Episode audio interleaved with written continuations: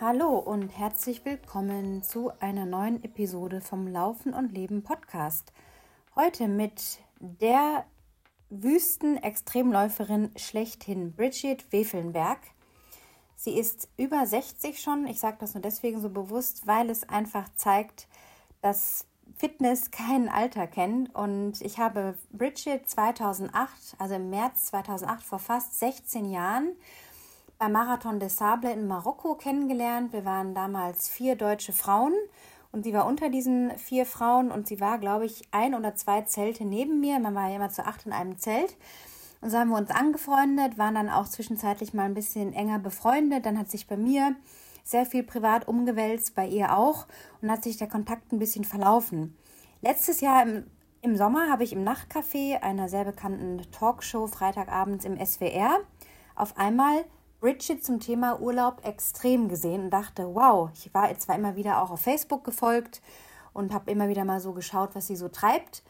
Und als ich sie dann sah, dachte ich, wow, unverändert, toll, stark, voller Power.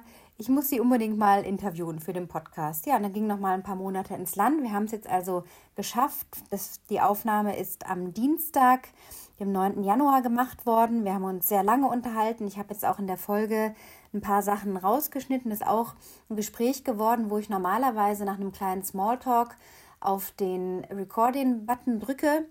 Und diesmal waren wir sofort im Gespräch drin, dass ich jetzt nicht so einen glatten Übergang habe, wie es vielleicht sonst kennt. Also ich bitte das einfach zu entschuldigen, dass die Folge war so voller Energie und was läuft bei dir, was läuft bei dir und erzähl mal.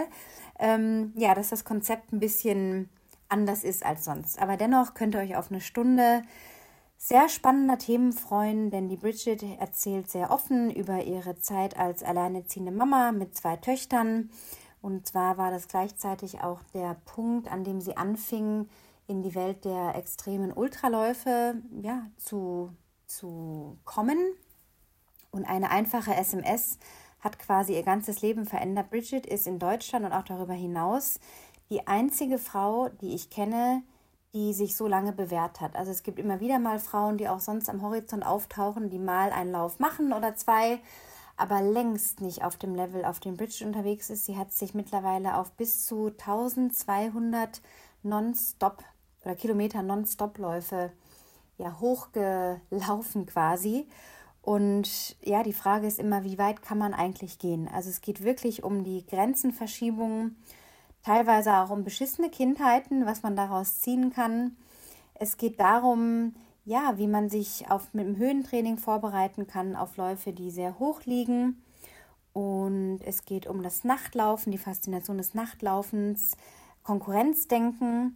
Es ist wirklich ein ganz tolles Gemisch geworden aus den verschiedensten Themen. Das Gespräch, das floss einfach. Und ich muss leider immer wieder dazu sagen, dass Zoom ähm, nicht das ideale Aufnahmetool ist, denn sobald man ein bisschen unterbricht, ist das für den Hörer, ich höre mir die, die Folgen immer auch an, bevor ich sie veröffentliche.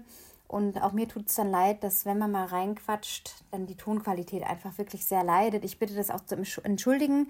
Ich hoffe nicht, dass es die Qualität der Themen schmälert. Ich bitte euch wirklich bis zum Ende zuzuhören, denn sie sagt bis zum Ende wirklich sehr, sehr spannende Sachen. Ich wünsche euch ein wunderbares Zuhören, eine schöne Stunde auf einem Long Run, einem Easy Run oder zu Hause oder in der Badewanne, wo auch immer, mit Bridget Wefelnberg. Ich habe jetzt halt eine Vollzeitstelle bei meiner Firma. Ich leite jetzt die Personalabteilung. Und das ist einfach von morgens bis abends, ist das wirklich acht Stunden durcharbeiten. Und da ich kann das selber einteilen. Das heißt, ich kann ja dann von 6 Uhr morgens bis ähm, zwei Uhr nachmittags arbeiten oder ich kann nachmittags in, in die Nacht, aber eine Grund, also eine gemeinsame Zeit mit den muss, muss dabei sein. Man kann ja nicht sagen, ich arbeite irgendwie die Nacht durch. Okay, vielleicht geht das, aber dann hat keiner was von dir. Also, ähm, und äh, da halte ich jetzt halt einfach dran fest, weil vom, vom Laufen kann man nicht leben. Also die Seele kann ja davon leben, aber man selbst nicht. Also ähm, es sei denn, man macht ja halt das, was du halt machst, aber dafür, dafür habe ich die, das Durchhaltevermögen nicht, beziehungsweise ähm, habe ich ähm, eigentlich weniger, also immer weniger und weniger Lust zu das zu vermarkten oder darüber zu erzählen oder ähm, irgendwie auf Facebook. Ich poste vielleicht mal viermal im Jahr auf Facebook oder sowas. Also ich bin da einfach, weil die Sponsoren da sind. Aber ich habe, ich glaube, da muss man sehr wenn ich sehe, was andere und in welcher Intensität und in welche Details die alles posten, da denke ich halt, da muss man ein, irgendwie ein gewaltiges Stück Narzissmus haben oder sowas. Und das, ich besitze das nicht. Also wenn ich sehe, was dann wirklich, also ich poste gelegentlich was, dass man weiß, okay, ich lebe noch, ich bin jetzt noch ähm, dabei in, im Laufgeschäft oder so. Ja, ich habe dich nämlich letztes Jahr im Nachtcafé gesehen. Ich liebe ja das Nachtcafé. Ich schaue das jede Woche Freitag. Und dann dachte ich, was, die Bridget? Hammer! Und du siehst immer noch so toll aus, wie ich dich zuletzt in Erinnerung hatte. Und äh, ja, dann wollte ich dir da schon schreiben und dann irgendwie kam was dazwischen, keine Ahnung. Und habe jetzt echt gedacht, nee, ich muss dich jetzt kontaktieren, weil du bist eine, du bist die einzige Bridget, die immer noch aktiv läuft von allen Wüstenläuferinnen, die es in Deutschland gab. Äh, ich bin so ein bisschen auf den kurzen Strecken unterwegs, aber bin jetzt nicht so etabliert wie du natürlich.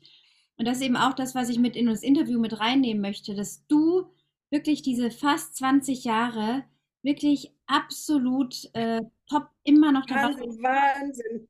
Fast Wahnsinn. 20 Jahre. Du, du bist ja 60 und ich denke mir, vor mir sitzt die Frau, die ich vor 16 Jahren beim, in Marokko kennengelernt habe. Und du bist immer noch mhm. gleich, Bridget. Also ich, also ich, ich muss halt, ich muss sagen, also es gibt ja drei Komponente, ja, die, die äh, sehr, sehr wichtig sind. Ähm, und zwar erstmal die Gesundheit, ja, Klopf auf Holz, ja, ähm, äh, die, das, das Elan und die Sponsoren, gell? Also du musst für die Sache brennen. Du musst dann irgendwie nach Hause kommen und völlig fertig sein, äh, ich meine, ich halt psychisch, weil das vorbei ist. Also wenn du irgendwie immer eine Wahnsinnserleichterung erlebst, ähm, äh, dass es vorbei ist und Gott sei Dank, dann ist es vielleicht irgendwie falsch. Also man ist immer froh, wenn es vorbei ist. Aber du weißt, was ich meine. Also wenn man trauert sozusagen um diese Erfahrungen und, und wenn man sich gleich wieder hinsetzt und okay, jetzt was, was brauche ich für den nächsten Lauf, dann weiß man, dass es noch richtig ist. Ja? Also ich, ich finde, das Alter spielt überhaupt keine Rolle, weil ich habe mein Leben lang Sport gemacht und ähm, wenn du es noch genießt, und so lange unterwegs zu sein, ja, und, und so ähm, einfach diese Erfahrungen zu machen, die filmreif sind, ja, wie du weißt. Also da, die, da im Alltag äh, kann kein Mensch äh, sich vorstellen, was man da erlebt. Und, ähm, und dann die Sponsoren, die halt mir voll dabei geblieben sind, also sogar erhöht haben. Und, und da, da muss ich halt sagen, das ist, das, da habe ich halt wirklich ähm, irgendwas richtig gemacht. Gell? Also, und diese ähm, diese Geschichten irgendwie nach Café, ich bin dann häufig, ich bin da Stammgast in der Landesschau Baden-Württemberg und so, so Sachen. Wenn jemand mich einlädt, also ich wäre blöd, Nein zu sagen, aber selber irgendwie dann rausgehen und in die Welt hinaus Pause hauen und schau, ich habe das gemacht, wollte mich nicht einladen oder so, das, das ist nicht so meins. Das ja, also, das, ja das, ich habe nämlich letztes Jahr im August, jetzt vor ein paar Monaten, bin ich über Nordafrikas größten Salzsee gelaufen, als erste Frau der Welt und als zweiter Mensch überhaupt. Und es waren, ja. sag ich mal, nur 70 Kilometer, aber wirklich über sauschweres, sauschweren Boden durch die Nacht durch. Und es war wirklich eine große Herausforderung für mich. Und ich habe auch versucht, das so ein bisschen zu vermarkten. Ich sehe jetzt einmal 70, 70 vom, Kilometer. Vom, Süden, vom, südlichsten Punkt des Salzsees hoch in den Nordwesten quasi. Eine Diagonale. Mit äh, Quad-Begleitung von drei Männern, aber die waren quasi, ich habe die nicht angefasst oder so, die waren einfach begleitend mit Wasser und Verpflegung dabei und Sicherheit. Äh, das war, habe ich auch über ein Crowdfunding finanziert. Das hat mich auch, hat 1000 Euro gekostet. Also die Mittel habe ich jetzt auch nicht so locker sitzen gehabt. Deswegen habe ich es über Crowdfunding hinbekommen und Sponsoren für Kleidung und Schuhe. Ähm, was wollte ich eigentlich damit sagen? Und es gibt Leute, wie du auch sagst, die sind so krass im Vermarkten. Die machen quasi aus einem 20-Kilometer-Lauf, vermarkten die sich und sind in irgendwelchen Talkshows, sage ich jetzt mal.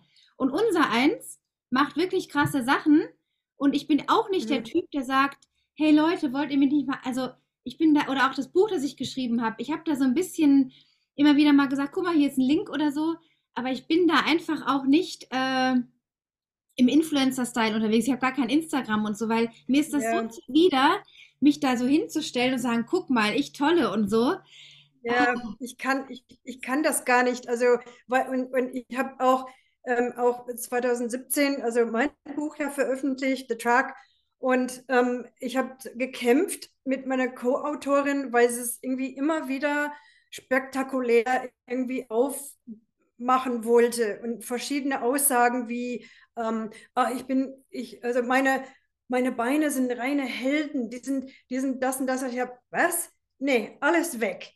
Das kommt, weiß jeder, der mich kennt, weiß, ich würde niemals sagen, ich halte meine Beine für, für, für, für Helden und ähm, die sind halt irgendwie großartig und so. Nein, nein, nein, nein. Ist, ist, entweder bleibt das echt oder, oder ist es halt, äh, ja, es ist halt ähm, schwierig, weil die wollen ja irgendwie was verkaufen, aber die, die, die Geschichten an sich sind eigentlich so interessant und so hinreißend und so vielleicht motivierend oder was weiß ich, dass man irgendwie das gar nicht machen muss. Also diese kitschige Sprüche, so, ja, sie hat sich ja gedacht, äh, wegen dem Lauf in den Pyrenäen, äh, weil da natürlich viele Steine sind, ähm, ja, I rocked it. Also Rock mit Anspielung auf Steine. Also, nein, nein, nein, bitte nicht Rock. Also lass mal das halt irgendwie weg. Aber das, das ist natürlich, wenn man halt Muttersprachler ist und man kriegt dann diese Geschichten, die dann einfach so in der Mode kommen, die, die hören sich aber so von Muttersprachler an, wie so, so, so viele auf, auf, der Tafel oder sowas. Nein, bitte nicht. Also ähm, man hat was zu erzählen und man kann die Leute motivieren oder inspirieren, gell? weil ich nehme den Leuten sämtlichen Argumente und dafür habe ich am Anfang auch du, ja, du hast ja auch Kinder gehabt und Arbeit und Mann zu versorgen und Haus und so weiter. Und trotzdem schaffen wir das irgendwie in die Wüste zu kommen. Ja. Und ein normaler Mensch sagt, ich, ich sitze auf der Couch, ist halt bequem und dann werden sie ein bisschen wachgerüttelt, wenn sie sowas hören, aber die machen ja nicht was draus, weil sie einfach nicht wissen, wie das ist. Aber ich habe am Anfang, weil ich eben alleinerziehend war, mit zwei Kindern und vollberufstätig und dies und jenes, habe ich halt irgendwie so total viele Feinde ja gehabt, gell? Aber es ist inzwischen so, dass ich halt noch draufgepackt habe. Also die Kinder sind groß. Also ja, Raquel ist in Hamburg, ist Hebamme. Wie, wie lang, wie alt sind deine Kinder? Was machen die jetzt? Mareike und. Ja, Raquel ist, Raquel ist 27 und hat jetzt ein eineinhalbjähriges Mädchen. Das heißt, ich bin ja sogar Oma. Und die Mareike ist 31 und studiert Neurologie in, in, in Bielefeld. Das ähm, nicht. Ja, ja, also das ist also äh, eben zu der Zeit, also MDS 2008 waren die jetzt halt noch irgendwie Teenager und haben irgendwie. Ich weiß noch, ich weiß noch, ich war doch mal bei dir in der Wohnung und da war deine Jüngere, war glaube ich 14 müsste das gewesen sein, irgendwie um die Dreh oder ein Teenie auf jeden Fall, die Raquel, das weiß ich noch, ja, in der Wohnung in Freiburg, bei Freiburg.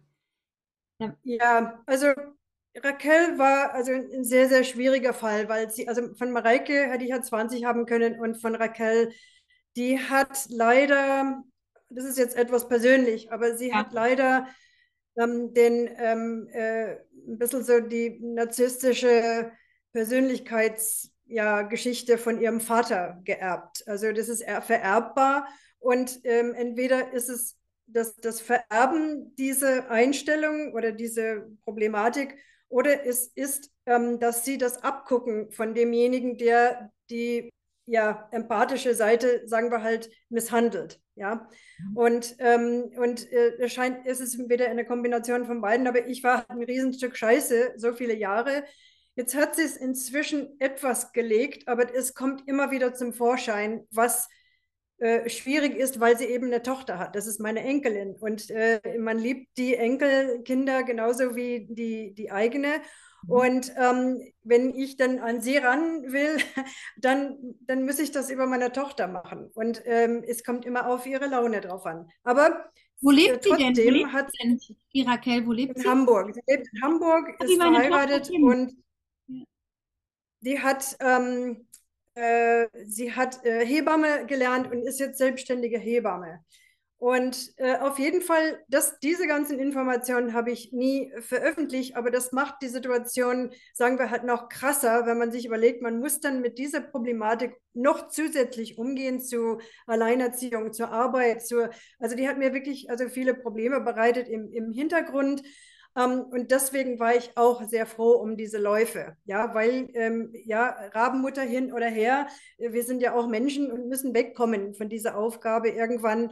Und ich war froh, dass ich einfach diese Zeit hatte. Und ehrlich gesagt bin ich halt komplett frisch zurückgekommen und dann war das halt wieder okay. Ich könnte mich nicht mehr daran erinnern, was sie vorher an Mist gebaut hatte oder, oder wie gehässig sie war zu mir oder irgendwas. Ich hatte das erlebt und das hat einfach mich komplett vereinnahmt, denn sie könnte machen, was sie wollte. Also, ähm, aber das ähm, auf jeden Fall ist es jetzt inzwischen so, dass, ähm, ich meine, wir haben jetzt nicht 1950, sondern 2024 und da hat sie Medizin, sie hat irgendwie gewaltige Fortschritte gemacht. Und ähm, äh, ich habe ja 2018 bei einem Lauf in Mosambik, ähm, habe ich höllische Schmerzen im Rücken.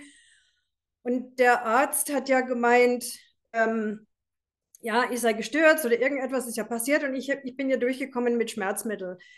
Jetzt ein Riesenzeitsprung. Ich weiß zwischen, dass ich eigentlich seit zehn Jahren Osteoporose habe. Die hab, ich habe das so inzwischen behandelt, dass sich das sogar gebessert hat. Also durch den Sport, durch äh, Vitamin D, durch keine Ahnung was. Ähm, das ist jetzt natürlich ein Thema für sich. Aber ich habe ja auch Meniskusriss gehabt, degenerative Art, ähm, Arthrose im Knie. Das kann man alles machen. Hyaluronsäure rein und loslaufen. Also es ist, ähm, man, äh, die Sache ist, dass die Leute immer wieder die Irrsinnsausreden haben, warum sie irgendwie nicht irgendwas nicht machen sollen oder, oder eben keinen Sport machen oder keine Ziele erreichen oder sowas. Und da sage ich halt hier zu den ganzen Argumenten. Also ich hatte, okay, Osteoporose behandeln, Osteo Arthrose im Knie, Hyaluronsäure spritzen. Okay, also das ist ja halt alles, äh, ja, die Medizin ist ja so weit, dass man dann weil, und da, da merkst du ja halt, habe ich, brennt das noch? Habe ich die Leidenschaft zum Laufen noch? Oder, oder nütze ich diese Geschichten als Ausrede, ich muss mich schonen, ich darf nicht mehr oder sowas. Das ist jetzt halt alles, ja, Quatsch. Und ähm, aber gut, ich bin halt jemand, die sich halt einfach gerne diesen Herausforderungen beziehungsweise den Unannehmlichkeiten ähm, als, als Unterschied. Also wenn man nach Hause kommt eben von diesen Events, hat man alles andere als Pampern und Schonen und so weiter erlebt. Ja, wie du weißt, ja, man läuft durch die Nacht und äh, hat ja keine Dusche und, und alles. Das ist für normale Menschen einfach undenkbar. Und ich, das Interessante ist, also ich habe The Truck gemacht im, im, ähm, im Mai und zwei Wochen später stand ich dann auf dem Kilimanjaro für den nächsten Lauf. Und The Truck ist mal, absolut... Mal, wir sind jetzt eigentlich schon mittendrin im Gespräch, das muss man sich jetzt wirklich mal vorstellen. Ja. The Track, für die, die das nicht okay. wissen, ist ja wirklich ein, ein Lauf für die für die, sage ich mal, extrem Ultralaufszene. Es geht dabei um 520 Kilometern in neun Etappen, glaube ich, im australischen genau. Outback. So. Und da ja, hast genau. du diesen Lauf gefinisht, den hast du ja mehrmals gemacht und dann eben noch The Track in Namibia, was du ja vorhin schon gesagt hast. Und bis zwei Wochen später, wo jetzt der normale Mensch denkt, okay, das allein ist ja schon total crazy. Jetzt stehst du zwei Wochen nach The Track, also mit 520 Kilometern in den Beinen, wo manche wahrscheinlich halbtot umfallen würden stehst du an einer neuen Startlinie. Also das ist ja, ja auch schon mal. Es war, es war, es war sehr riskant, gell? Es hm. hätte auch in die Hose gehen können. Aber ja. ähm, ich habe ja gedacht, also wenn ich das einigermaßen gut überstehe in Australien, ähm, dann äh, steht dem anderen dann irgendwie nichts im Weg. Wobei, es, es war ja riskant, gell? aber ich wollte einfach mehr Kilometer haben und deswegen habe ich ja den, den nächsten Lauf draufgeladen und ich musste den Lauf auch fast fast müssen, weil ich einen anderen Lauf bei der gleichen, bei den Engländern, das ist Ultra X, das ist ein anderer Organisator, ähm, ein, Lauf im Jahr zuvor absagen musste, weil das Mareike schlecht ging. Und ich habe im letzten Moment abgesagt und die haben mir trotzdem das Startgeld gut geschrieben. Aber ich musste das im nächsten Jahr benutzen. Und der, der Lauf, den ich von denen, den ich nicht gemacht hatte, war Ultra X Kilimanjaro. Und dann dachte ich, okay, den schnappe ich noch und lade den halt. Leider findet der statt direkt nach der Truck. Laden wir den noch dazu. Hat ja nichts gekostet, außer Flug. Und, ähm, und das war total nett von den Jungs, sonst wäre es verflogen. Also hätte ich auch verstanden. Ich habe hab wirklich, stand neben dem Flugzeug, sollte nach Sri Lanka fliegen und ich habe ein Gespräch gehabt mit Mareike und habe gesagt, Mareike, ich steige jetzt nicht in diese Blechkiste. Ja. Und, ähm, und da, ich habe sie dann angerufen, weil sie sonst auf mich gewartet hätten am nächsten Morgen. Und die haben gesagt, also kein Problem und so. Also das war wirklich, also es ging ja psychisch, also wirklich sehr schlecht. Und ich hatte, also ich hatte mir, also als das, Mutter, gell? Also das da sagt ja ganz viel aus, Bridget, an dieser Stelle. Wir sind beide Mütter von zwei Töchtern. Und ich sage auch immer, egal was wäre, egal wie wichtig mir ein Lauf ist in dem Moment und egal wie sehr man sich vorbereitet, macht und tut, bezahlt hat und so weiter, in der Sekunde, wo ein Kind anruft und sagt, ich, ich brauche dich und ich will im nächsten Flieger auf dem nächsten ja. Weg wäre ich zu meinen Kindern unterwegs. Und das ist ja, ja. auch dieses, da sind wir, glaube ich, schon so viel Ego manchmal man uns ultra Extremläufen unterstellen kann. Wir haben doch und das will ich jetzt nicht irgendwie äh, auf einen hohen Thron stellen, aber was ich einfach meine damit ist, es gibt diese sehr menschliche Seite, die im Grunde auch eine ganz, ein ganz großes Herz bedeutet, dass man als Mutter einfach hat, egal ob die Kinder 15 sind, 10 sind, 30, 35, man ist immer egal. da und nichts in der Welt ja. ist so wichtig wie in dem Moment die Anliegen, die Probleme der Kinder. Und sie brauchen einen ja noch. Also zeigen ja deine Kinder auch hatte, deutlich älter, aber die brauchen einen noch ich habe, ich, ich hatte, ich weiß nicht, was ich gemacht hätte. Ähm, ich wäre in Sri Lanka ohne Satellitentelefon, ohne alle, natürlich Organisationen hatten Satellitentelefon, aber was will ich dann irgendwie, also auch nicht mal in der Hauptstadt, wo ich nach Hause fliegen könnte, sondern mitten im Nirgendwo und ich weiß, dass es sehr schlecht geht. Das, das wäre ja völlig bekloppt. Also habe ich das dann abgeblasen mit allen Konsequenzen und bin ja dann in Frankfurt dann zurück in unser Büro und, und sie so, hä? Wolltest du jetzt nicht nach Sri Lanka fliegen? Und dann habe ich halt erklärt, nee, ich habe gerade mit Mareike gesprochen, habe es einfach abgeblasen und habe die Freiburger Turnerschaft, also einen Hauptsponsor zu der Zeit, angerufen und das denen ja gesagt. Und das haben sie dann auch mir halt angerechnet. Also da haben sie halt gesagt, also das ist ja wunderbar. Ja, also ich dachte, die werden enttäuscht und so weiter. Aber ist ja klar, da denkt ja kein Mensch, die haben ja alle Kinder. Und, und selbst nicht, man hat eine persönliche Notfall. Und ähm, aber gut, also wie gesagt, ich habe dann aus der Situation, waren sie halt, die Engländer waren ja so nett und haben gesagt, okay, du hast ein Event noch gut.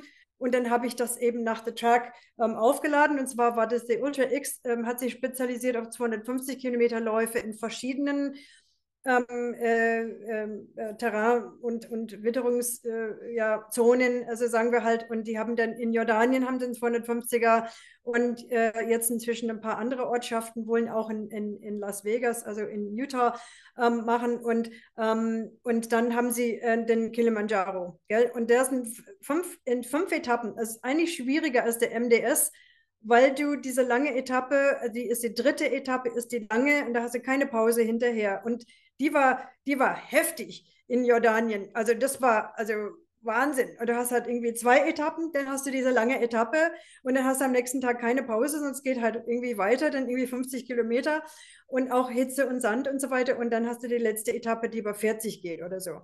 Und ähm, richtig herausfordernd, auch perfekt organisiert, also kann ich halt wärmstens empfehlen.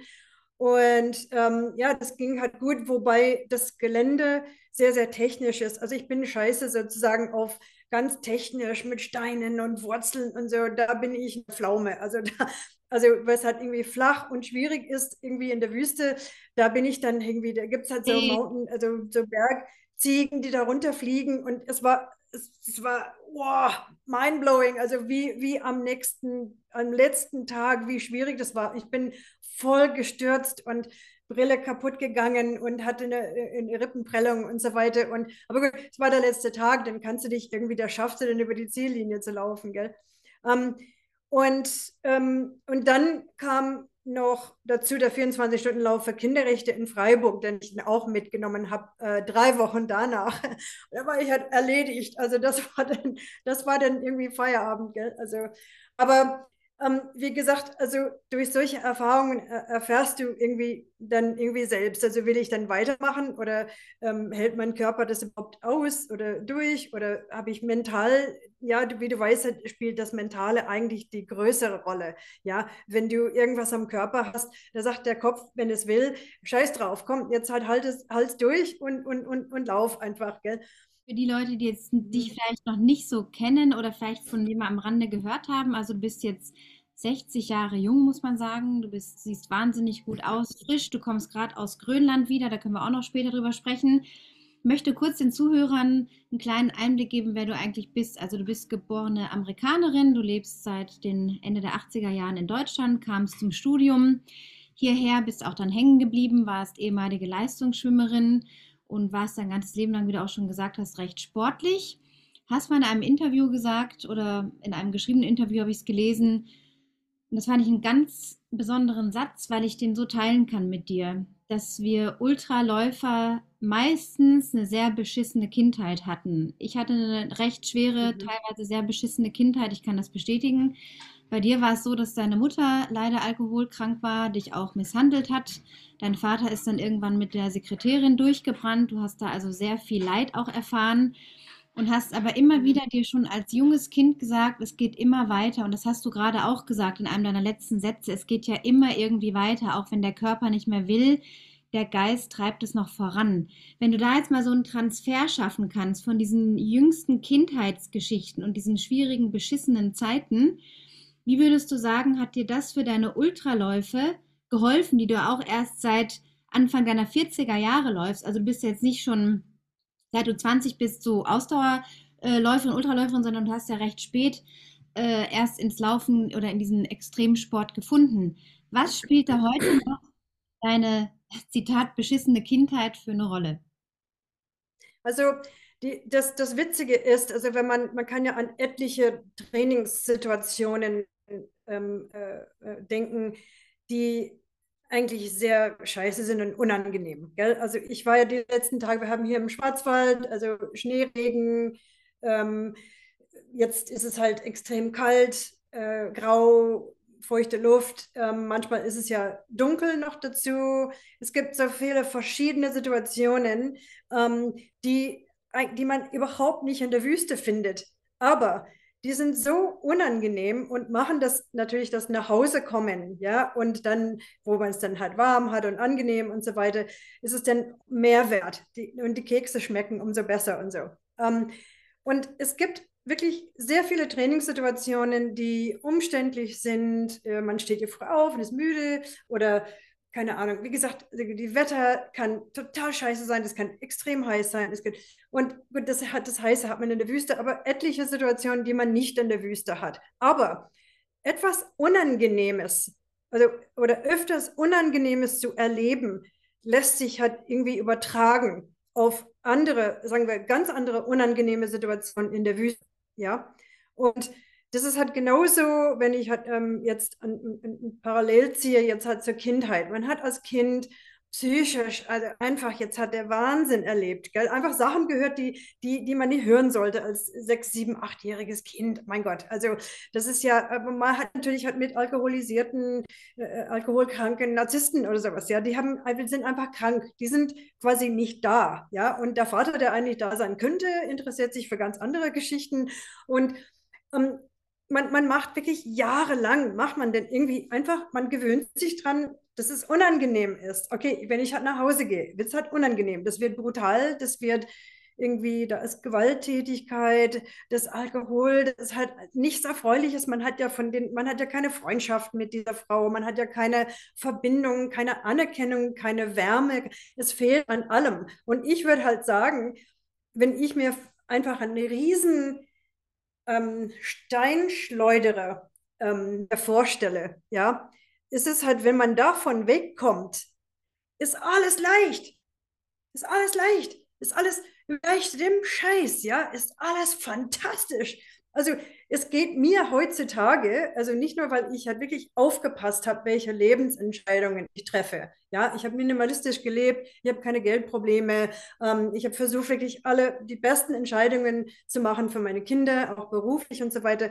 Ich kann ja nicht sagen, dass es perfekt ist, aber mir geht es ja fantastisch. Und ein Grund dafür ist, weil ich halt so viel Scheiße, so viele Jahre zuvor erlebt habe. Das ist doch wunderbar. Ich habe halt niemanden hier, der mich halt irgendwie schlägt, anmacht, provoziert ähm, und so weiter. Ja, weißt was ich meine? Und diese, diese ganzen Situationen haben mit der Wüste und mit Zeug nichts zu tun. Aber da sich daran gewöhnt zu haben, irgendwie an einfach diese sehr, sehr unangenehme Situationen, ähm, das gibt einem irgendwie die Fähigkeit, ja dann irgendwie weitere unangenehme Situation. Ist natürlich unangenehm in der Wüste, aber eigentlich ist es ja geil. Also dann nimmt man die Unan Unannehmlichkeiten dahin, weil man das andere, was man ja sonst nie erleben könnte, erlebt. Ja. Und ähm, genau, also das, ist, das sind die Parallele, die ich erziehen kann. Er erlebt einfach ganz andere unangenehme Dinge als Kind und wird erwachsen und denkt, oh, warum beschweren sich die Leute über das? Weil Leute, die halt normale Kindheit gehabt haben, ja, ist ja okay. Also ist, ist, ja, ist ja wunderbar, wenn das so war. Weil das Leben ist natürlich halt einfacher, wenn man einfacher Eltern hat oder einfacher, nicht, also gesunde äh, Menschen um sich hat. Gell? Aber mh, hm, auf jeden Fall hilft das ja dann doch später, irgendwelche Kräfte zu, ähm, entdecken, ja, ähm, die, die man irgendwie vielleicht sonst nicht entdeckt hätte oder sowas. Ja, das ist, halt, ist ja gar nichts, irgendwie zwei Wochen lang sich nicht zu duschen in der Wüste. Man denkt ja dann irgendwann gar nicht mehr drüber nach. Ähm, bis, bis man ja unter die Dusche kommt, dann weiß man, wie, wie toll das dann halt wieder ist, weil man dann halt wieder irgendwie sich menschlich fühlt. Gell? Aber ähm, das, das ist, also um deine Frage zu beantworten, das ist halt das, was ich halt, wo die Parallele irgendwie äh, ähm, ziehen kann. Gell? Also, also wie das denn mit reinspielt. Wenn man es positiv umformt, auch wenn die Erfahrung für dich in der Kindheit damals richtig schwierig war, hat dich ja letztendlich auf den Weg jetzt gebracht. Also es ist eine Theorie natürlich, aber es klingt sehr schlüssig und das macht, ist, finde ich, eine sehr äh, ja, in sich sinnvolle Erklärung, weil natürlich immer die Frage ist, warum tut sich jemand solche Qualen freiwillig an? Ne? Also es ist ja das, wir tun das ja freiwillig und ich sage mhm. auch mal, wir haben alle irgendwo einen kleinen Knacks weg. Und dieser Knacks ist aber im Positiven genau das, was uns eben zu sowas befähigt, weil am Ende doch ja, ich meine, Geile, äh, Schöne überwiegt dann letztendlich doch mehr. Aber das Interessante ist, ähm, jemand hat mir mal gesagt, ich habe ich hab halt gesagt, ja, also diese, die, die, die Fragen dazu und warum man das halt macht und überhaupt, also wenn, ich denke halt, wenn jemand die Frage stellt, werden sie die Antwort irgendwie nicht so verstehen, ja, aber ähm, ähm, warum tut man sich das halt an? Also ich denke dann manchmal bei dieser Frage, warum tut man sich das an, dass man nichts aus seinem Leben macht, ja, aber wenn man das so will, ist das ein Privileg, diese Unannehmlichkeiten also diese Qualen und wie man die halt nennen will, zu erleben. Man, man merkt es dann eigentlich gar nicht so. Also wenn ich halt irgendwie bei dem 12, 1200er war ich halt 16 äh, Tage unterwegs, habe zwei Stunden fest geschlafen am Tag und habe zwei Powernaps gemacht, da bist du irgendwann wirklich irgendwie fertig. Ja und?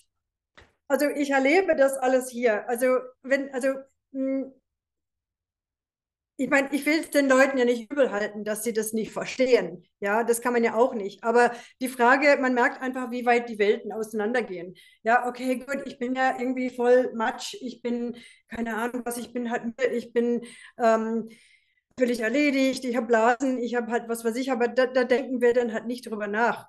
Also, oder? also, es ist dann, ist halt eine schwierige Frage. Ja, es sind die kleinen Unannehmlichkeiten, aber das große Ganze ist trotzdem das Erlebnis mit der Natur, die Auseinandersetzung mit sich selber. Darum geht es mir auch immer in den Gesprächen mit Leuten rauszufinden, was tickt in der Psyche, dass der Mensch zu solchen Fähigkeiten ähm, überhaupt bereit ist, sich das anzutun. Und ja, ja, es gibt, es gibt einen ein Spruch, was ein bisschen zusammenhängt mit, mit der Kindheit. Das ist halt, man weiß ja nie, wie stark man ist, bis man sein muss. Ja, you never know how strong you are until you have to be. Ja, und ähm, wenn jemand, der vielleicht eine perfekte Kindheit hatte und An Annehmlichkeiten und nie richtig aus der Komfortzone raus ist, auf einmal etwas machen würde, also dann würden sie es ja verstehen, warum man das macht. Und da könnte denn, da könnten sie dann vielleicht halt Blut lecken. Ja, aber ich, das müsste dazu kommen, quasi, denke ich. Ne? Entschuldigung, ich wollte dich nicht unterbrechen. Das ist ja auch das, was, was man in der Kindheit mitbekommt, wenn man da genau die Unwägbarkeiten, nenne ich es auch immer, erlebt hat, dann ist man da fürs Leben irgendwie mehr gewappnet, weil Leute fragen mich ja auch, ah, wie kannst du so viel umziehen? Ich bin jetzt, glaube ich, 20 Mal in meinem Leben umgezogen, aber ich habe das einfach gelernt. Ich musste mich immer wieder neu anpassen und dann durch die Tragiken, die bei uns passiert sind, habe ich das gelernt. Damals war es beschissen, heute sage ich ja, es war eigentlich gut, wie das alles, also gut. Ich sehe das heute einfach so, dass ich es akzeptieren kann und dass mich das auch zu dem Menschen gemacht hat mit den Fähigkeiten, die ich besitze oder auch, dass Leute mich kritisiert haben, wie kannst du deine Kinder alle paar Jahre irgendwie von A nach B umziehen und die müssen noch mal irgendwie setteln. Und dann sage ich, ja, ist doch okay, wenn sie es auf der einen Elternseite haben, das ganz gesettelte, alles ist immer gleich und geradlinig.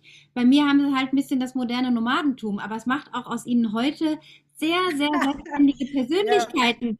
Ich kann aber, die in der Wüste aussetzen, meine Kinder, und ich weiß, die finden eine Lösung. Die würden überall überleben.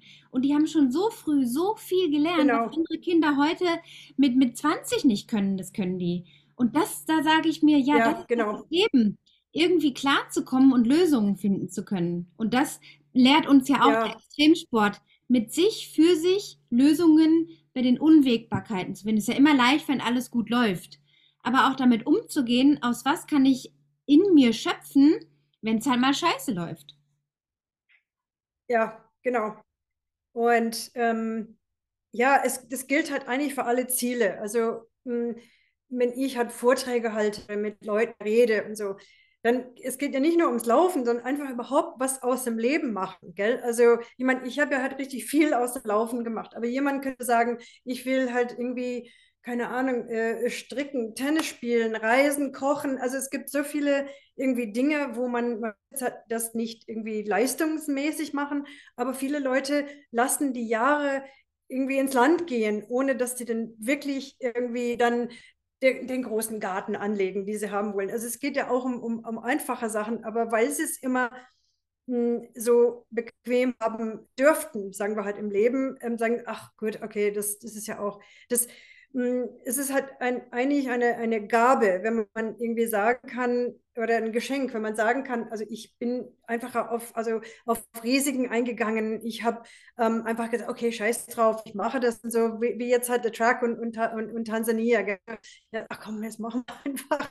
Ähm, ist vielleicht irgendwie so bekloppt oder, oder mit Risiken, aber, aber letztendlich hm, ist es halt wunderbar gegangen. Gell? Also ich habe irgendwie diese zwei Läufe hintereinander, die müsste ich dann gedanklich irgendwie auseinanderhalten, aber ähm, irgendwie trotzdem diese, diesen krassen Unterschied zu leben. Also Outback, nichts los und ähm, äh, Kilimanjaro, das volle Leben, ja. Also das ist ja, ja, wo, ähm, äh, keine Ahnung, alles wächst, was, was überhaupt bunt ist, ja, und riesige ähm, Bananenfelder und ach, alles Mögliche, ja, und das hat mit dem Outback ist ja tot, gell, also, ähm, aber, mh, hm, ja, was soll ich halt sagen, ähm, ja, das ist, es ist einfach ein Geschenk, wenn man das, also ich kenne einen, der hat mehrfach das Race Across America gewonnen, dieses Radrennen.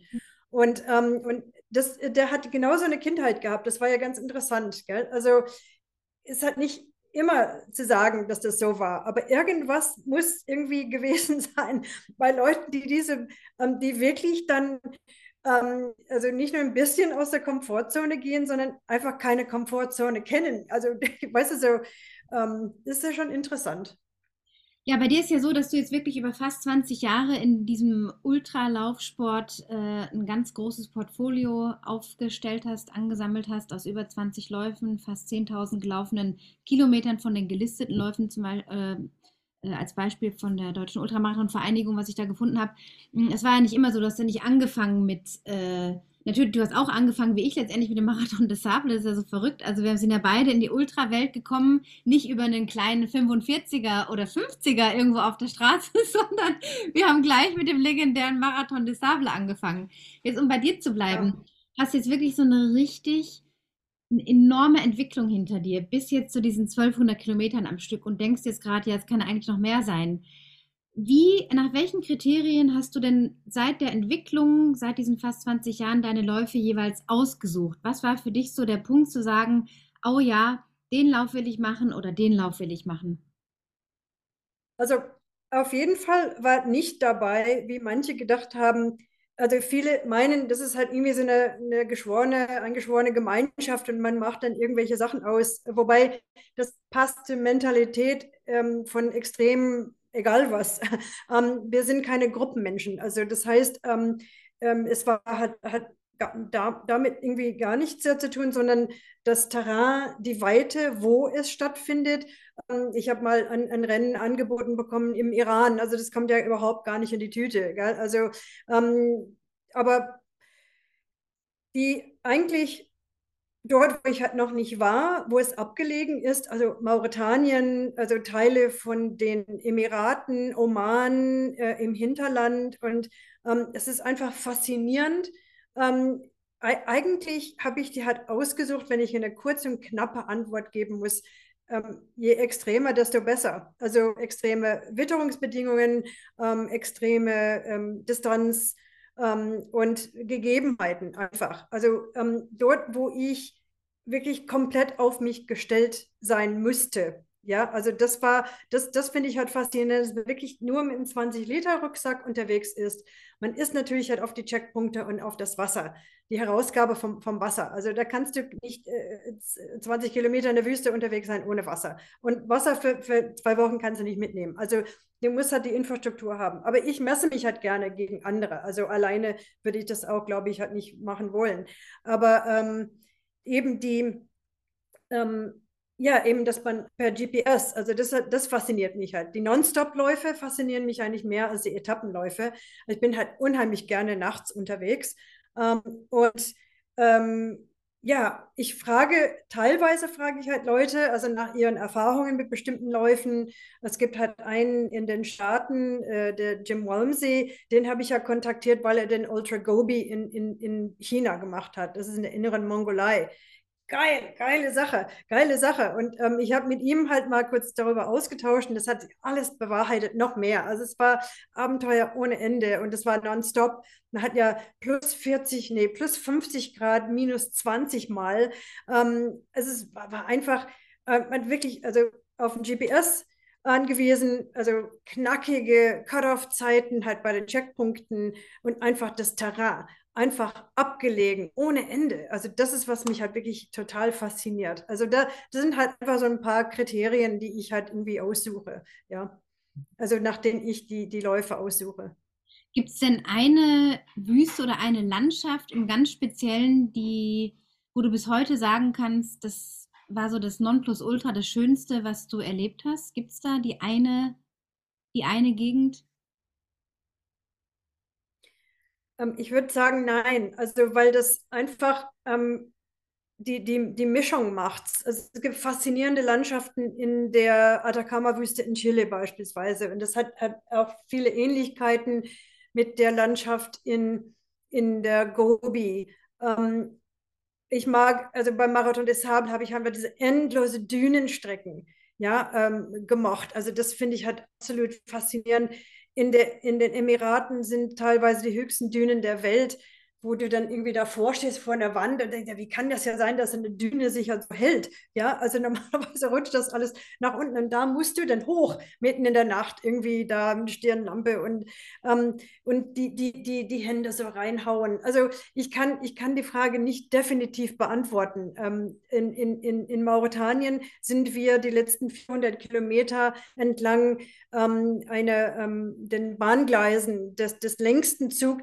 Zugs der Welt. Also der Zug geht über drei Kilometer, der Zug selbst. Und die Strecke kommt aus Suarat im Norden Mauretaniens und kommt um, ums Eck, ähm, wo ähm, Mauretanien auf die Westsahara trifft, macht irgendwie so einen, einen, einen, einen Bogen eben und fährt dann halt auf, auf aufs Meer mit, mit ähm, Eisenerz, was dann irgendwie äh, gewonnen wird. Und da fahren ja Touristen drauf und so weiter. Und wir waren ja 400 Kilometer an dieser Bahnlinie, sind wir gelaufen, gell, haben die Züge gesehen, faszinieren, mich faszinieren ja gar keine Züge eigentlich, aber da, da kommt irgendwie dieses Teil, hört ja gar nicht auf. Und ich habe die dann halt genützt als Powernap-Länge. Und da, okay, das, der Zug braucht, keine Ahnung, drei Minuten, sieben Minuten ähm, vorbeizufahren. Und komischerweise konnte ich pennen in einem Wahnsinnskrach und bin wach geworden und habe ja gesehen, wie der Zug davon fährt. Wie? Wie kann das sein? Du bist so kaputt, dass du dann, wenn du, die, wenn du dich hinlegst, Augen zumachst, dass du dann irgendwie schlafen kannst. Gell? Also sowas, da lebst du nie im Leben sowas, gell? Also ich bin so dankbar um solche Erinnerungen. Aber auch, auch das, das war relativ flach, diese Strecke, aber das war faszinierend, weil auch, also im Outback hat man ähm, ähm, äh, den Irish Rock, ja, mitten in Australien, dieses Wahrzeichen von Australien und das ist halt der größte Monolith der Welt. Und in, der, in, in, in Mauretanien, genau an dieser Bahnlinie, sind wir am zweitgrößten Monolith vorbeigelaufen. Einfach ein, ein Riesenstein, was da irgendwie so, es ist faszinierend, gell? Und dann meint man, und dann sind da auf einmal riesen Wasserkissen, weil die, die Regierung, die schafft mit dem an der Bahn, also mit dem Bahn, mit der Bahn ähm, Wasser. Bringen sie Wasser in die Wüste, dass die Nomaden und die Tiere und so weiter Wasser haben. Und da werden diese, diese riesen Wasserkissen gefüllt. Also müssen Sie sich vorstellen, irgendwie so ein Wasserbett ist auch so ein riesen Wasserkissen. Und das tausendmal so groß wie das in der Wüste und, und, und grün oder was weiß ich halt. Und, hä? Das ist ja Wahnsinn. Das sind ja ein paar Nomadenkinder, die drauf und runter irgendwie hüpfen und so wie ein Trampolin. Ähm, aber das Gut, da kommt man ein bisschen so an das, an das Kulturelle, was natürlich halt auch eine Rolle spielt bei, bei, bei meinen Läufen, weil ich finde, die, die arabischen Wüsten, das sind die meisten halt arabischen Ländern, ähm, Jordanien und Oman, Emirate, Saudi-Arabien und so weiter. Ähm, ja, also einfach faszinierend. Also die, die Landschaft entlang dieser Bahn und die ganzen Gegebenheiten, das, das hat mich ja fasziniert. Also ja, du bist halt wirklich eine Macherin. Du bist ja jetzt auch keine, wir hatten es ja auch schon vorhin davon, die sich jetzt auf Instagram oder auf den sozialen Medien tummelt und immer nur Handy, Luft, alles ist toll und guck mal Leute, was ich Tolles mache. Du bist so eine, die, finde ich, so habe ich es immer empfunden über all die Jahre, so im Hintergrund, natürlich bist du aktiv und machst ja auch dann Vorträge und redest drüber, aber du bist eher eine der leisen Töne, die macht. Du, du, du setzt den Ziel, du ziehst es durch. Du hast, glaube ich, ein oder zweimal einen Lauf nicht gefinisht und das ist ja auch eine extrem hohe Quote. Das muss man erstmal schaffen, solche Läufe zu finishen. Und der MDS gehört ja eher zu den sehr kommerzialisierten Läufen mittlerweile, also wo du dich ja reißen musst, dass du überhaupt einen Startplatz bekommst. Das war 2008 noch ein bisschen anders, so habe ich es empfunden zumindest, mit 800 Startern. Mm, ist diese andere Läufe, die du machst, die haben ja teilweise sehr, sehr wenige Starter nur. Also das stelle ich mir auch vor, dass das ja auch ein ganz anderes Freiheitsgefühl ist. Also wo man sich nicht mit den anderen in einem Pulk tummelt wie beim MDS, sondern da ist man ja teilweise wahrscheinlich sehr lange auch alleine, wenn halt nur 20, 30, 40, 50 Leute mitmachen. Oder ist das auch so eine Unterscheidung? Ne? Ja, total. Also das, ich meine, beim MDS ist natürlich, hat es alles kommerziell und so weiter, aber sobald man dann über die Startlinie läuft, ist man ja dann in der Wüste und das ist dann schon eine Herausforderung irgendwie an sich. Ist halt nur, dass man ja wirklich ziemlich viele Leute um sich hat. Aber je länger die Läufe sind, desto schwieriger und desto mehr, ähm, sagen wir halt weniger ja, Komfort dabei ist, so wie in Mauretanien oder sowas, desto weniger Leute irgendwie wirklich tatsächlich an der Startlinie stehen. Das melden sich halt irgendwie noch mehr an, aber letztendlich, ähm, ähm, äh, wer am Start steht, ist der halt irgendwie da und macht das dann halt, gell? Ähm, wie soll ich halt sagen? Ich, ich habe einfach leider, wie soll ich halt leider, ähm, also ich, ich, ich schaffe das, genug zu machen ähm, durch das, was mir angeboten wird an Medien, ähm, Interviews, äh, Zeitungen, Zeitschriften und so weiter. Also die Freiburger Turnerschaft hat beispielsweise das FIT, das jährlich rauskommt und da machen wir ein Interview ähm, äh, dafür und so weiter. Also ich bin, ich reagiere und ähm, ich, ich mache halt irgendwie eigentlich fast alles mit, was worum ich gebeten werde. Aber so von mir aus habe ich das, ähm, ich habe das nicht so in mir. Halt, ich will unbedingt jeden Tag hinaus posaunen, was, was ich, was ich esse, was ich, welche Schuhe ich anziehe, was, was ich. Die, die, die Sponsoren sind voll zufrieden mit dem, was ich halt mache.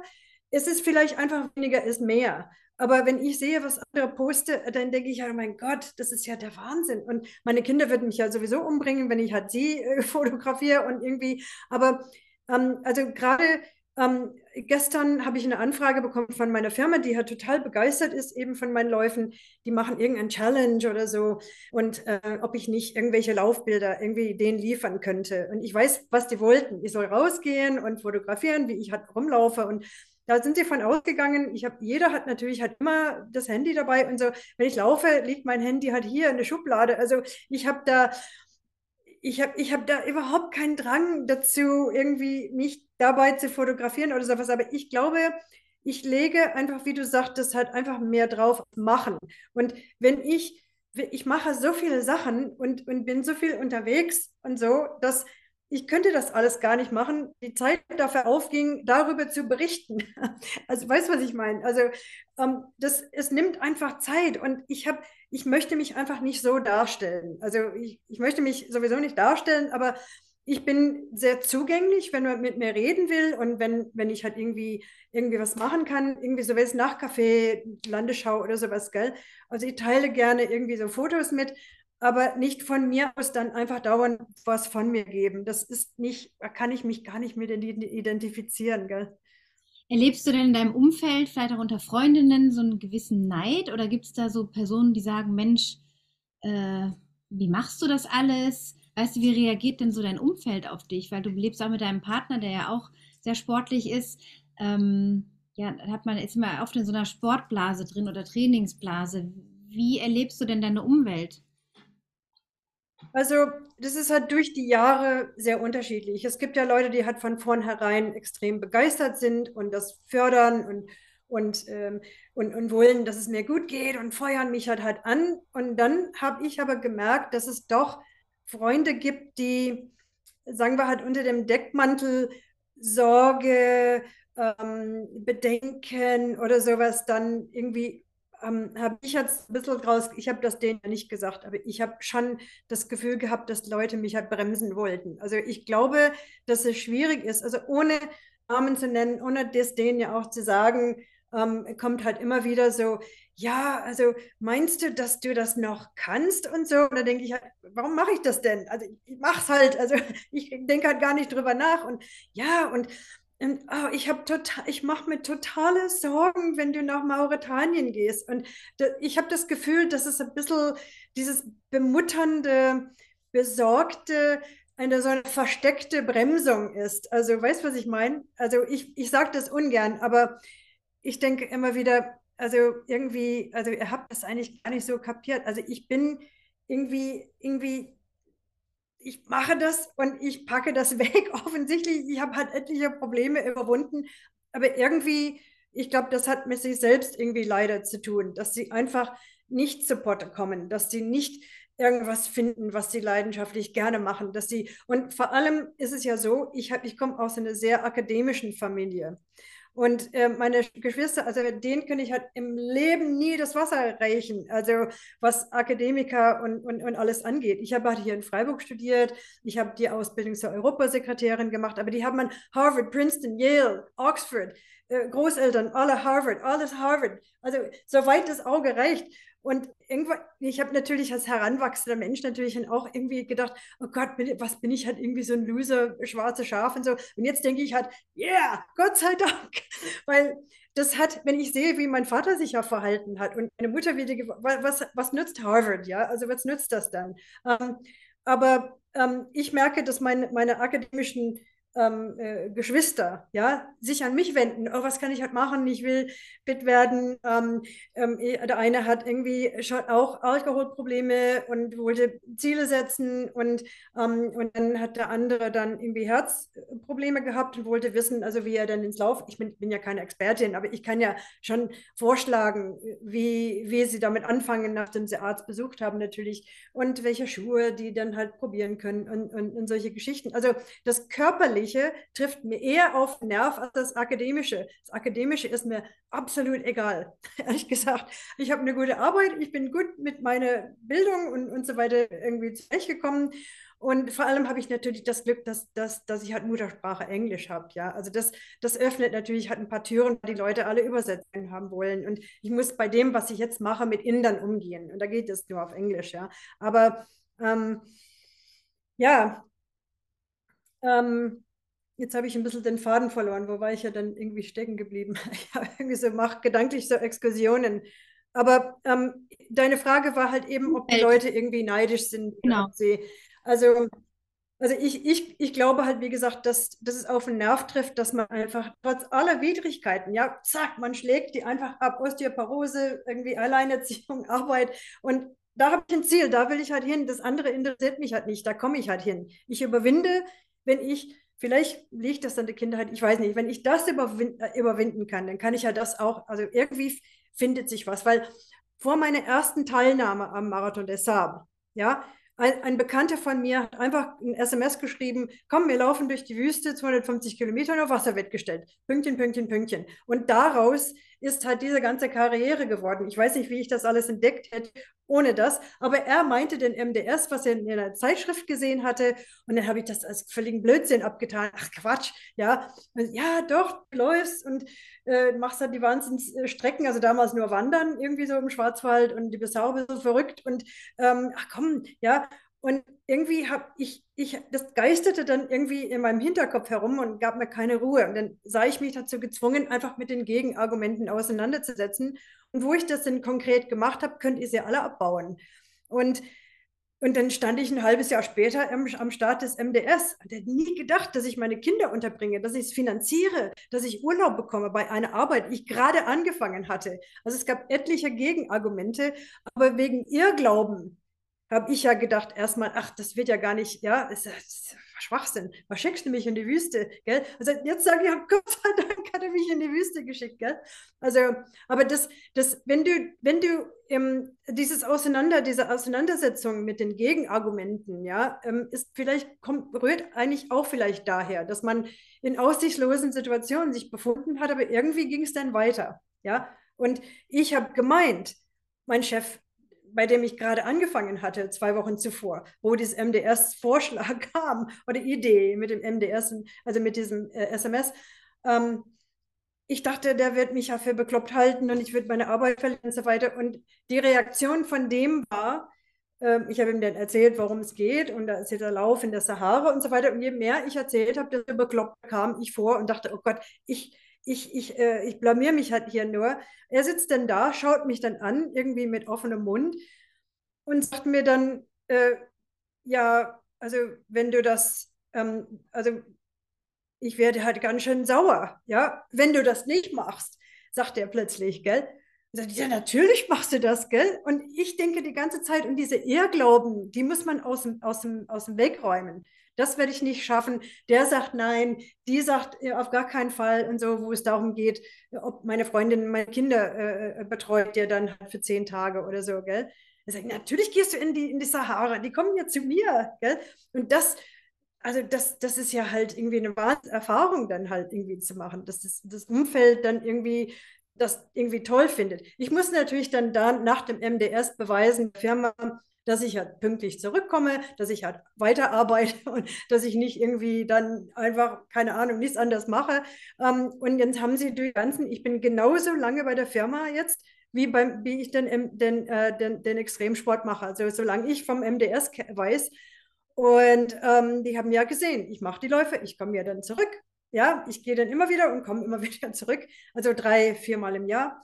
Und ja, also ich habe nicht so viel darüber nachgedacht, aber jetzt irgendwie durch das Gespräch natürlich halt irgendwie schon, gell? Ähm, ja, es sind gerade so ganz viele schöne Geschichten und man merkt dann so im Rückblick erstmal, wie sich die Puzzleteile bei dir so ineinander geschoben haben. Also das eins zum anderen gekommen ist und auch dieses, was man ja immer so hört von so spirituellen Leuten, ja, glaube nicht deinen Gedanken, ist letztendlich aber genau das, was du gerade beschrieben hast. Also man, man muss nicht jeden Gedanken, den man hat, glauben, einfach mal auch durchziehen lassen und handeln, ja. ins Tun kommen und nicht da oben im Kopf verharren und diesen Irrglauben genau allzu sehr äh, oder zu viel Aufmerksamkeit zu schenken. Auch dafür stehst du ja. Ja. Ich habe noch genau, ganz viele genau. Fragen. Ähm, ich überlege gerade, ob wir das nochmal in eine zweite Folge packen, weil es einfach so ein buntes, spannendes Läuferleben ist, das du äh, führst und sicherlich noch 10, 20 Jahre locker so weiterführen kannst. Ich würde es gerne abschließen, aber mit einer Frage noch, die, die mir unter den Nägeln brennt. Was kommt noch für dich? Also was ist für dich an Zielen noch interessant in den nächsten Jahren? Was für Ideen hast du? Also ähm, im, im Vordergrund stehen auf jeden Fall die Läufe selbst, also draußen sein. Ja, ähm, es ist natürlich halt so, wie ich am Anfang beschrieben habe, diese, diese Geschichten zu organisieren, die ganze Logistik, die ganze Organisation, die ganzen Lizenzen, die ganzen Geschichten. Ähm, aber wenn er jetzt der gleiche Veranstalter von 1200 an 1400 hinbekommt im November, das ist mein, mein nächstes großes Ziel. Ähm, wobei ich davor im Juni einen 480 Kilometer Lauf habe ähm, äh, in Indien vom Fuß des Himalaya bis hoch ins Himalaya. Genau. Das, das ist, ein, das ist ein, ein sehr großes Projekt, vor allem weil man eben mit der Höhe zu tun hat. Das ist natürlich eine ganz andere Nummer. Ja? Das verlangt ähm, sehr, sehr lange und durchdachte Vorbereitung, besonders was die Lunge und das Blut angehen. Ja, ja wie trainierst man, du da drauf? Also, ich meine, also mh, hm, wie ich ja drauf trainiere, ist halt längere Strecken machen, aber hier im Schwarzwald schon mit, mit Steigung, also mit großer Steigung. Und dadurch, dass es ein Non-Stop-Lauf ist, dann auch größere Strecken am Stück, also 60, 70 Kilometer. Ja.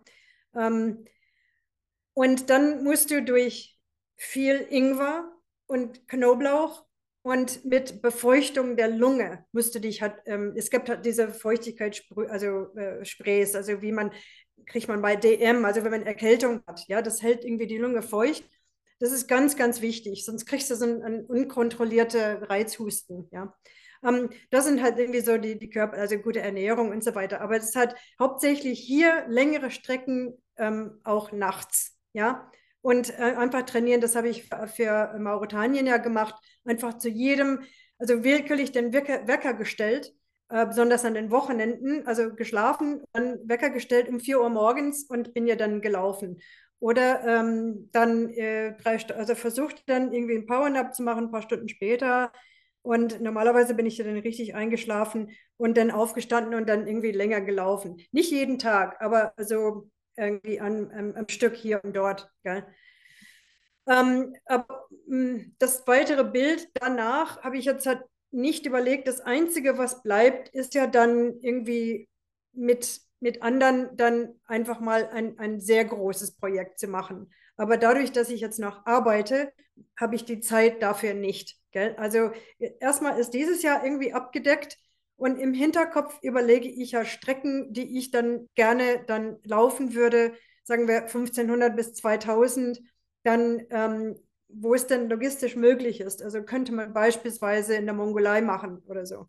Ähm, aber ich müsste mal mich halt informieren. Es kommt natürlich total auf die geopolitische Situation natürlich halt drauf an. Ähm, es gibt halt Läufe, die in, in, in, China stattfinden, die jetzt aber nicht mehr, also wegen dem Krieg und, ähm, und auch wegen verschiedener Gegebenheiten in, ähm, in China. Ähm, das hat Corona wieder im Vormarsch und verschiedene andere äh, Dinge. Ja, also ich würde halt sagen, erstmal dieses Jahr stehen irgendwie steht genug an und dann schaue ich halt irgendwie hinterher, was dann halt kommt. Aber auf jeden Fall will ich ähm, ja einfach weit weg sein vom Schuss, Haupt, ähm, vorzugsweise in der Wüste.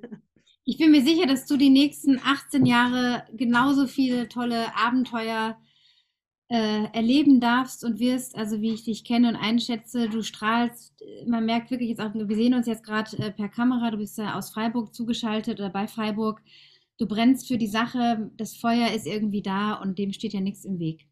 Wenn jetzt jemand mit dir in Kontakt treten möchte oder sich ein bisschen über dich informieren möchte, ich habe natürlich einige Links, die ich noch in die Shownotes verpacke, aber gibt es eine, eine Plattform, wo dich Leute anschreiben können, erreichen können? Was ist das Beste? Also das Beste ist halt per E-Mail, aber die Kontaktdaten stehen auf meiner Homepage bridgetwevenberg.com. Mhm. Okay, werde ich auch noch verlinken. Okay. Das sind dann die Kontaktinformationen, ja. Ähm, also ich, ich glaube, ich habe jetzt inzwischen mein Facebook Freundschaftsmöglichkeiten irgendwie ausgeschöpft. Ich bin mir nicht sicher. Ähm, aber ich bin eigentlich selten auf Facebook. Also lieber die Kontaktdaten auf meiner Homepage äh, nützen. Okay. Ja. Ja, ich danke dir sehr für das Gespräch, Bridget. Vielleicht hängen wir irgendwie in ein paar Monaten nochmal eine zweite Folge dran, aber ich denke, das war jetzt erstmal eine sehr intensive, spannende Stunde, die die Zuhörer jetzt äh, lauschen konnten. Vielen Dank. Ich, ich hoffe.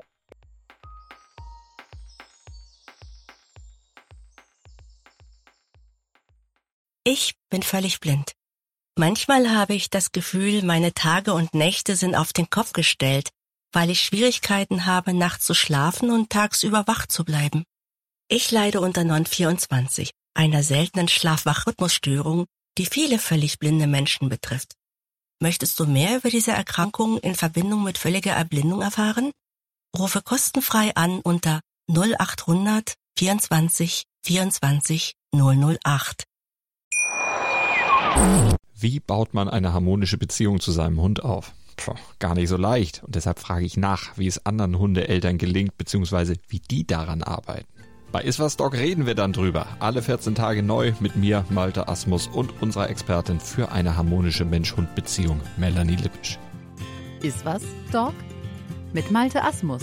Überall, wo es Podcasts gibt.